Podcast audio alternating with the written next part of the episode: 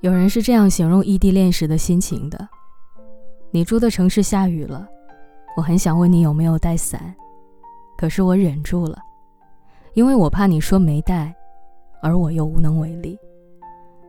想必在经历异地恋的你也有类似的同感，羡慕常陪伴对方身边的情侣，羡慕下了班一起牵手打卡附近的网红餐厅。每天起床能够第一眼看到对方，给他一个甜甜的吻；更多的时候，看到好吃的好玩的，可以第一时刻的跟对方分享，分享所有的喜怒哀乐。可是你呢？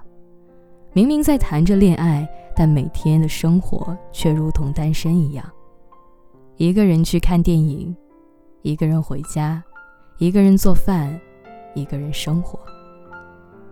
生病的时候，虽然对方也很着急，但你也只能一个人照顾着自己；受委屈的时候，只能隔着屏幕跟对方倾诉，但更多的是想靠在他的身边，才拥有满分的安全感。明明知道异地恋很难，但你们依然毫无畏惧地牵手走下去，一定是很爱对方吧。前几天在看到一个视频，讲的是几十对修成正果的异地恋情侣们的分享经验，就特别想分享给正处于异地恋的你们，该怎么处理两个人的关系才能拨开云雾，才能让这段感情有个好的结果呢？首先，应该是减少互相猜疑。情感专家康纳说过，异地恋。多败在思想的否定上，双方猜忌和无事生非。不得不承认，异地恋最大的敌人就是相互猜忌。毕竟，异地恋是一件看不见也摸不着的经历，一丝蛛丝马迹都会放大另一半的猜疑，从而无休止的争吵和矛盾。视频里有一对异地的情侣，刚开始异地的时候，他们总会因为许多芝麻小事吵个不停。男朋友无法及时秒回的微信，男友微博下有异性的评论，都能够成为争吵的理由。男生不是没有试着解释过，但任凭他怎么解释，女友都说他在掩饰。事实上，却是心底里的不安全感在作祟。直到在一次冷战里，男生连夜买车票到女生家楼下，两个人彻夜长谈。面对面的说出对方心底所有的疑虑。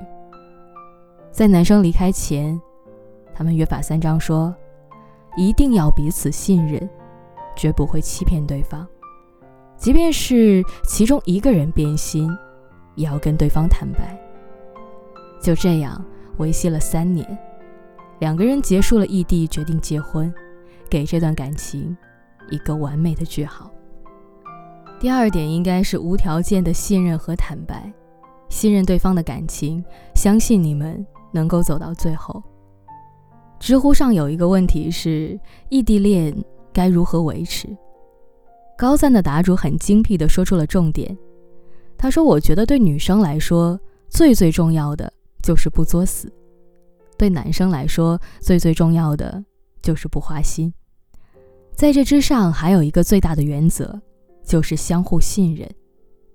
这种信任不是挂在嘴上的，信任就像你的银行账户一样，你要经常往里存，万一遇到问题，才能够支取。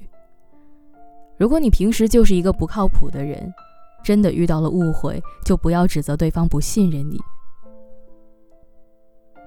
异地恋脆弱到一条暧昧短信，一张照片。或者你撒谎说跟谁在一起被他发现，其实不是，就能透支掉之前所有积累起来的信任。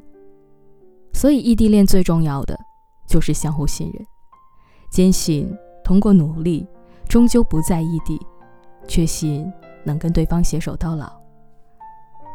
还有一点应该是吵架不过夜。我曾经认识一对脾气都很火爆的情侣朋友，而且两个人还是异地。一个人在北京，一个人在上海，所以每次隔着屏幕吵架的时候，都会说出很多难听的话。更甚者，女孩还会提出分手。手机另一端的男友也碍于面子，不知道该怎么去挽留。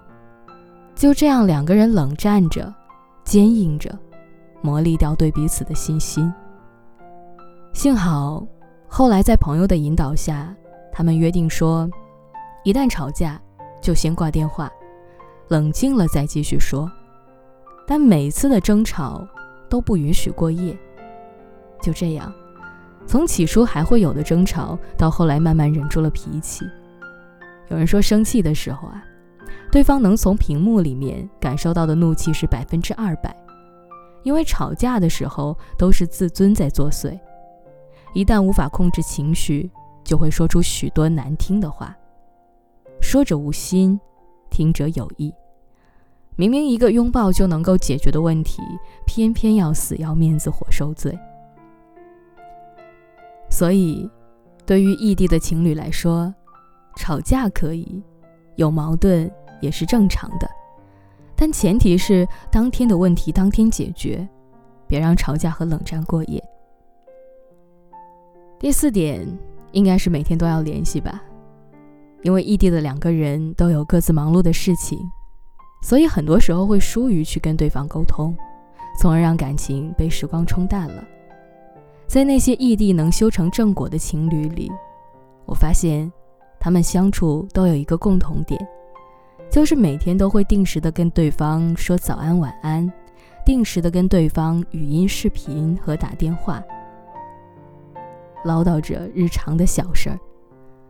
别小看这些微不足道的小习惯，相比冰冷冷的语言，视频和电话才能在语气中感受到彼此的喜怒哀乐。和关心温暖，即便不在一个城市，但彼此的心是相连的，才有更多的信心走下去。最后一点也是最重要的，我觉得应该是公开恋爱，是需要让身边的人得知你并非单身的事实。一直都觉得，没有公开恋爱的人，不过是因为还想着能遇到更好的另一半吧。当然，我不是说谈恋爱非要在朋友圈里秀恩爱，只是宣布自己并非单身的这件事儿，是让那些对自己有好感的人无机可乘，同时，也给了恋人更多的信心和安全感。韩寒曾经说，谈恋爱就应该经历一下异地，体会一下欣喜忧愁无从分享，欢笑落泪不能拥抱。隔着屏幕，隔着电话，隔着书信联系，直到你几乎发疯。其实换个角度来讲，异地恋虽然很辛苦，但一旦熬过去，真的很甜啊。因为忍受过分隔两地的寂寞和孤单，经历过许多的风雨，依然选择在一起。每经历一份的困难，都增加对方在心里重要性的笃定。所爱隔山海，山海皆可平。熬过了异地，我们就结婚吧。